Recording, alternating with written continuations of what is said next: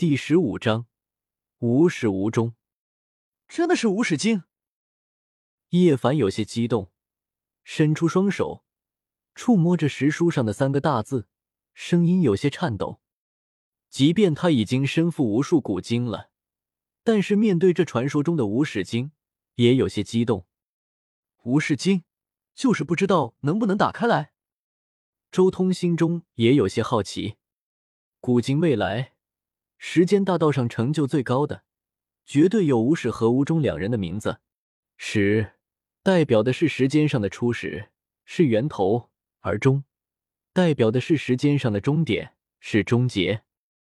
一旦无始和无终结合成无始无终，代表的就是无穷无限。这才是无始大帝拥有先帝潜力的终极原因。他那无始无终的道，就是一条无限成长的道路。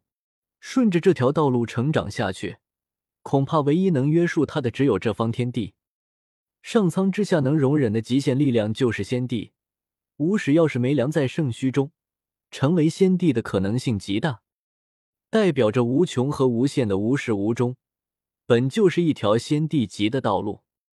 即便住下无始经的无始大帝，现在还没有将自己的道升华至仙道的层次，但是他的无始之道。仅仅只是利益，便已经站在了仙王绝巅之上。论时间大道，即便是十兄之中的孤族，在利益方面也绝对不如无始。或许现在无始大帝的时间大道还不如十兄之中的孤族，但从长远来看，无始大帝的道潜力无穷。靠近无始经，周通身上的三块地域散发着光芒，透体而出。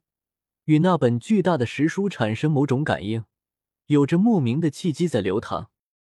同时，段德身上也有三道光芒射出。你身上竟然有三块地狱！周通很震惊。段德按理来说应该只有两块才对，难道原著拍卖行的那块地狱落在了段德手中？你身上也有三块？段德也很吃惊，立即取出手中的三块古玉。与周通手中的三块玉拼接在了一起，还差了三块。叶凡有些遗憾，管他的，先按进去再说。段胖子非常热衷，主要是无始经太神秘了。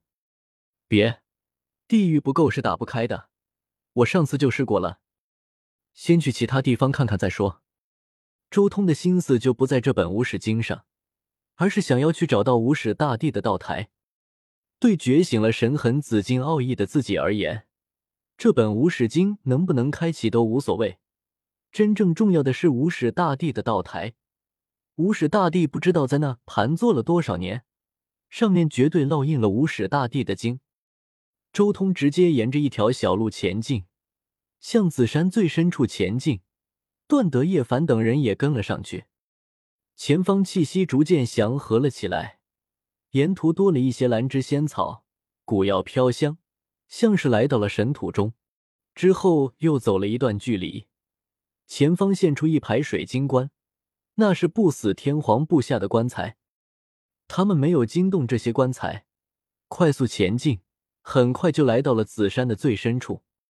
无始大帝的道台，叶凡惊呼：“前方是一座巨大的道台。”下方长满了龙草与神兰，在上面混沌气缭绕，一道又一道的垂落下来，每一缕都可压塌万古诸天，简直就是神器。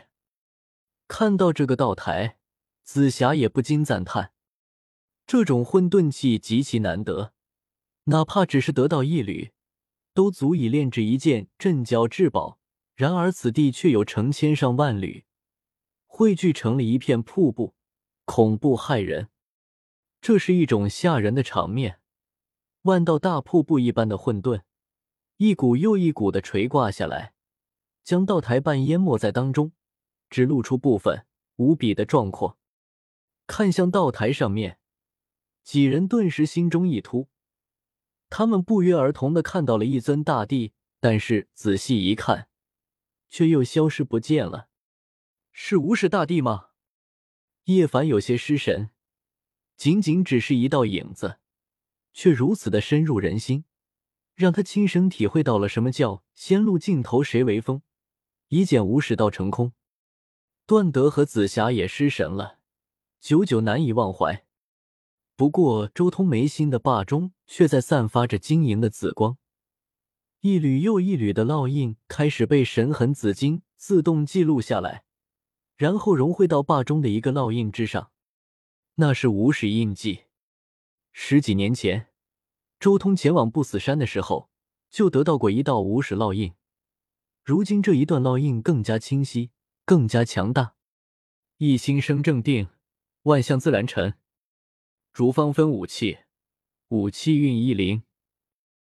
使者，物之初，万物混成，法法平等，非静非染，无始无终。随着烙印的补全，无数经断断续续的从那一段烙印上传入周通心间。这是无始经，正在补全。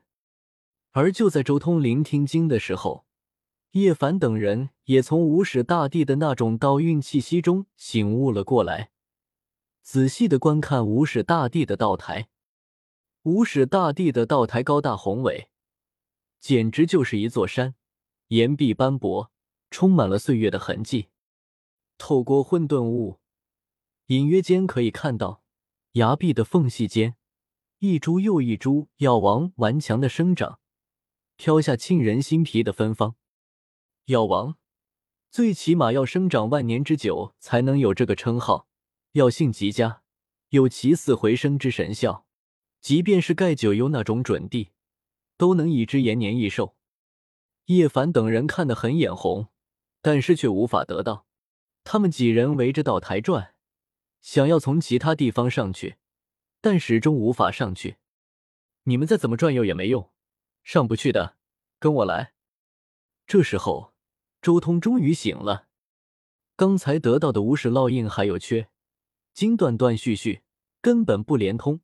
想要得到完整的无始经，还是需要爬上道台，来到昔日无始大帝盘坐的地方才行。你能上去？段胖子很惊讶，试试不就知道了。周通随手一抓，一颗白色的头骨和一个弯月玉坠出现在掌心。令叶凡等人震惊的是，这个弯月玉坠一出现，立即就平息了道台上的一切阵纹波动，也平息了道台上的混沌气。这这是什么？段德震惊，你管那么多做什么？跟上来！周通瞥了眼段德，然后示意他们跟上去。这枚弯月玉坠是无始大帝送给他红颜知己，一位名叫蒂丽丝的女圣的东西。女圣作画在星空之中，她画到所遗留的最后头骨和这个玉坠一起失落在那紫金战船上的东西，正好被周通收入囊中。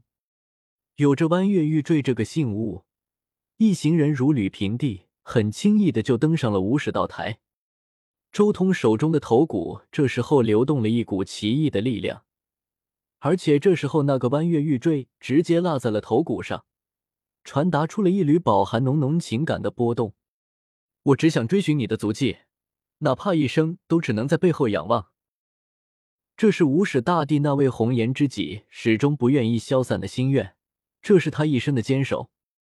一时间，所有人都有些感叹，即便是天下无敌的无始大帝，也有这样一段不为人知的往事。可惜可叹，古之大帝虽无敌天上地下。但却也是最悲哀的人。每一个人都有自己的故事。古之大帝强势无双，镇压万古诸天，横扫域外神明，却也有这样的遗憾。